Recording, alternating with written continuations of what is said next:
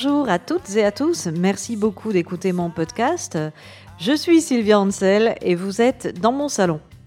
Et je vais continuer à faire sauvagement de la pub pour mon livre intitulé Cannonball, L'adolescence n'est pas une chanson douce, qui est sorti aux éditions Intervalle et que vous trouverez en librairie. Et oui, je continue de préciser, parce que des gens continuent de me demander où on le trouve, aussi absurde que cela puisse paraître. Mais en fait, j'ai réfléchi à la question et je crois que j'ai compris pourquoi. Comme je suis une vraie personne accessible qui connaissent dans la vraie vie, eh bien, les gens ils croient que c'est pas un vrai livre qu'on trouve dans les vrais magasins. Ils doivent penser que c'est auto-édité ou que c'est une sorte de fanzine euh, ou bien que mon éditeur est si minuscule qu'il n'est pas distribué, hormis sur le site je suis dans. Euh, voilà, bon, ça fait toujours plaisir d'être pris au sérieux, merci. Quoique, finalement, euh, ces gens-là, on peut les comprendre vu que mes disques, eux, ils ne sont pas à la FNAC. Mais mes livres, si. donc du coup, achetez-les, mes livres. Comme ça, je deviendrai peut-être un peu célèbre et du coup, les maisons de disques seront obligées de me proposer un contrat d'enregistrement. Hein? Si ça vous dit.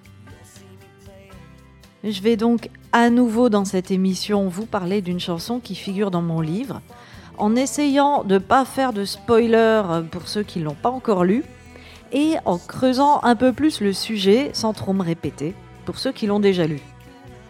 Pour cette émission, j'ai choisi de me pencher sur Instant Street du groupe belge Deus, euh, parce qu'avec le recul, je trouve que je leur ai pas assez bien rendu justice dans mon livre. Or, justement, c'est un groupe que j'ai un petit peu redécouvert en écrivant le livre. J'en étais pas spécialement fan absolu quand j'étais ado. Euh, j'aimais bien la chanson Instant Street qui passait sur la radio WFM durant l'été de mes 18 ans, en 99, ça nous rajeunit pas.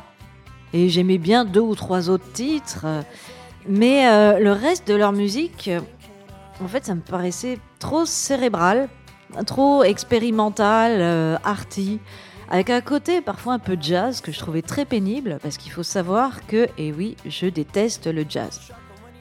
Non, non, mais je sais que c'est une musique super bien, qu'il y a plein de choses très intéressantes et tout. Je critique pas, c'est juste que quand j'en entends, ça me. Euh, voilà. Et revenons-en à Deus, il y avait aussi dans cette musique euh, une certaine froideur, en fait quelque chose de très masculin qui m'empêchait de m'y identifier pleinement. Mais plus j'avance en âge et plus j'apprends à apprécier Deus. Ça veut pas dire que je suis devenu un homme, ni que je me suis mise à aimer le jazz. Je décoche les morceaux sur iTunes, ok. Alors je vais vous faire un petit résumé de la biographie du groupe, qui a été fondé en 1991 à Anvers, en Belgique, par Tom Barman, Steph Camille Carlens et Rudy Trouvé, entre autres.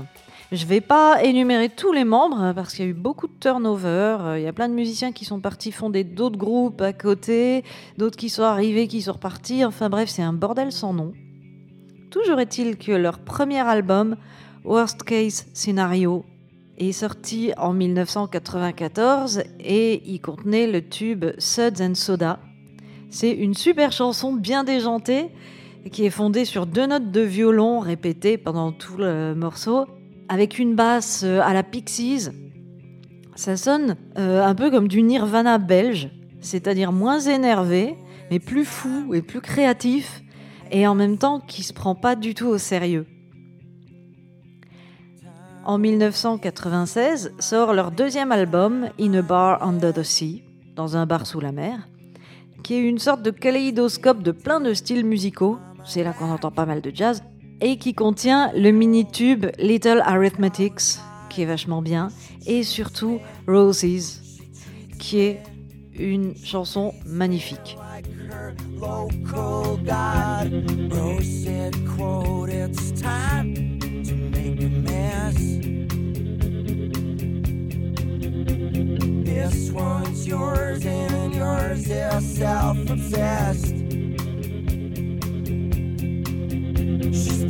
Painting on my back a green tongue, the beef heart one as she cuddles and she coos and she cuts the bullshit. I confess.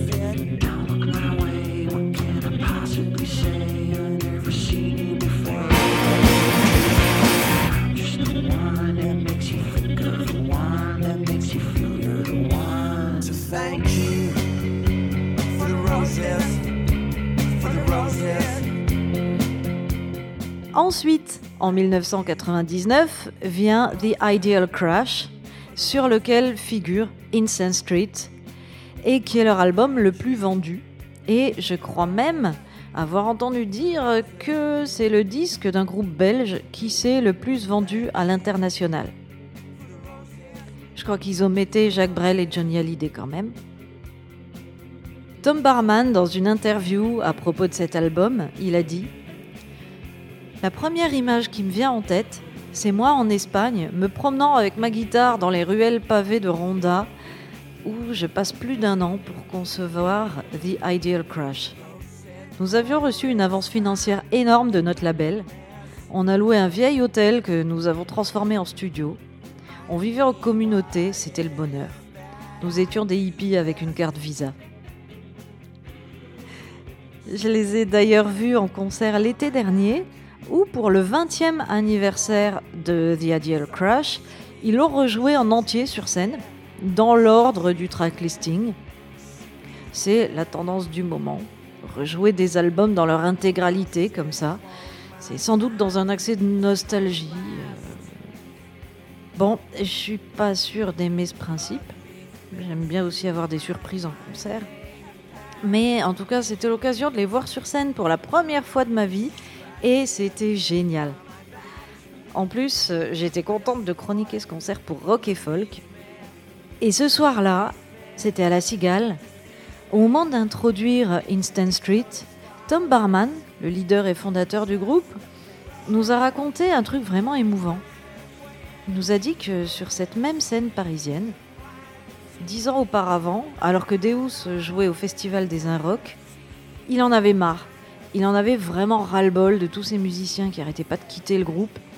Il était désespéré et il envisageait même d'arrêter complètement la musique. Et puis, ils ont joué Instant Street et à ce moment-là, il s'est passé quelque chose de magique. La chanson était tellement bien que ça lui a redonné l'envie de continuer avec Deus. Ensuite, après nous avoir dit ça, ils l'ont joué et c'était mortel.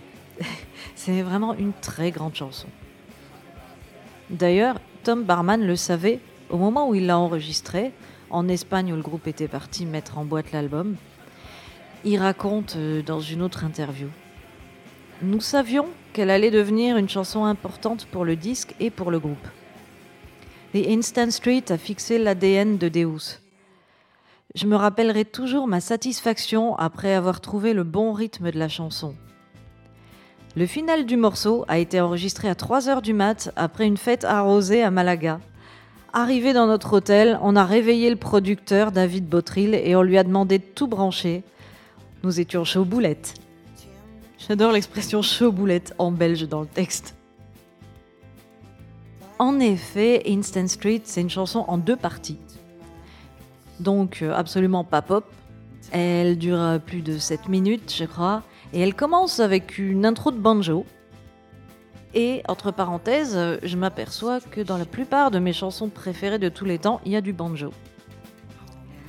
Et la première partie de la chanson, elle a un format pop normal, mélodique, avec couplet, pré-refrain, ensuite refrain. Et puis, euh, à la fin du second refrain, il y a une coupure et là commence le long final qui est plein de guitares saturées et qui va en s'intensifiant jusqu'à ce qu'on se retrouve comme aspiré par un tourbillon qui nous entraîne vers l'enfer. non mais c'est vraiment intense.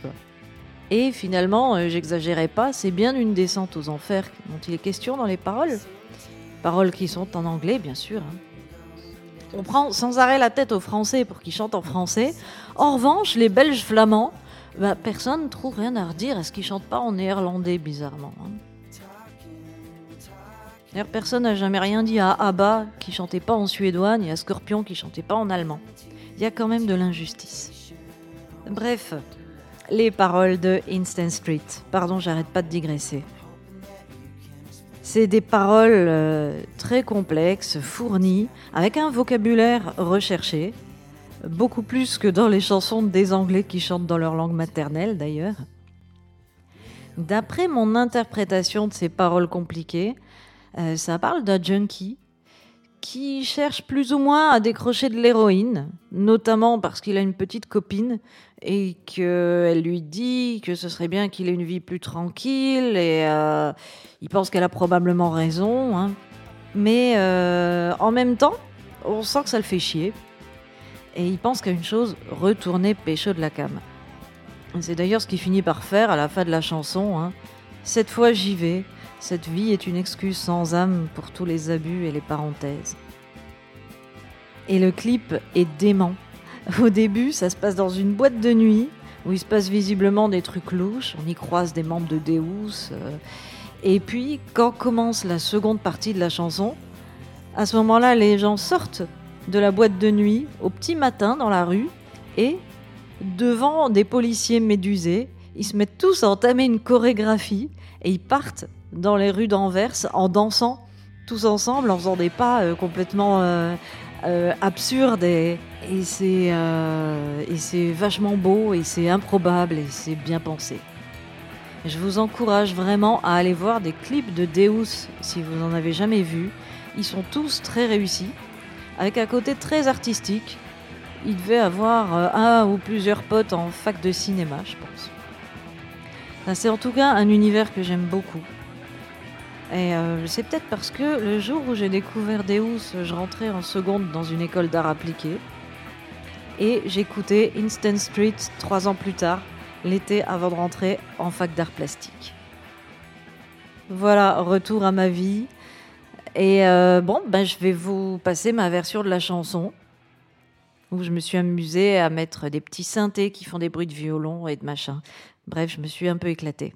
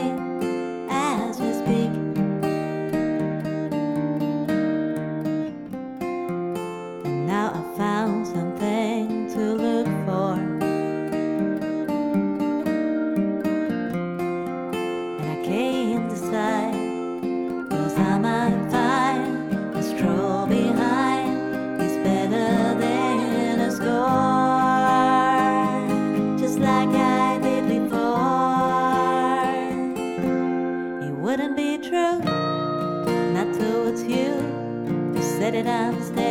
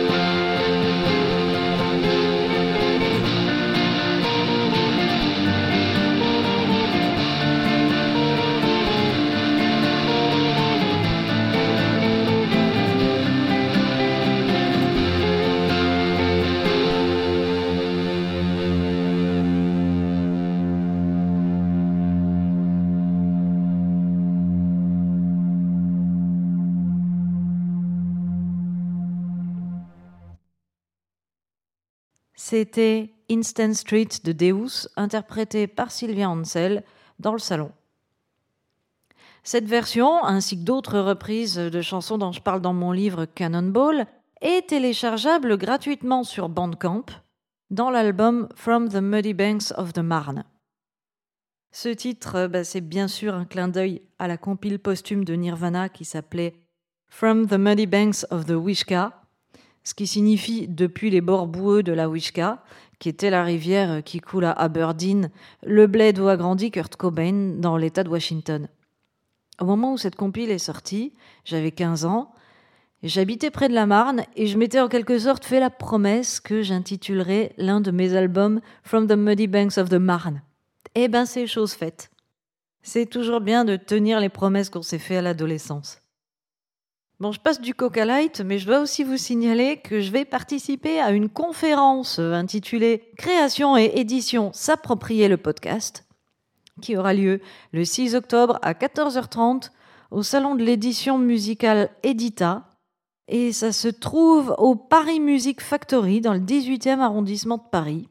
Eh bien, j'ai aucune idée de pourquoi ils m'ont invité, ni de ce que je vais bien pouvoir leur raconter. Donc, euh, si vous êtes dans le coin, si vous avez l'occasion, il y a peut-être moyen de m'entendre dire des conneries. Voilà, je vous y invite chaudement. Et euh, je vous dis euh, à dans 15 jours pour un prochain podcast. À la prochaine!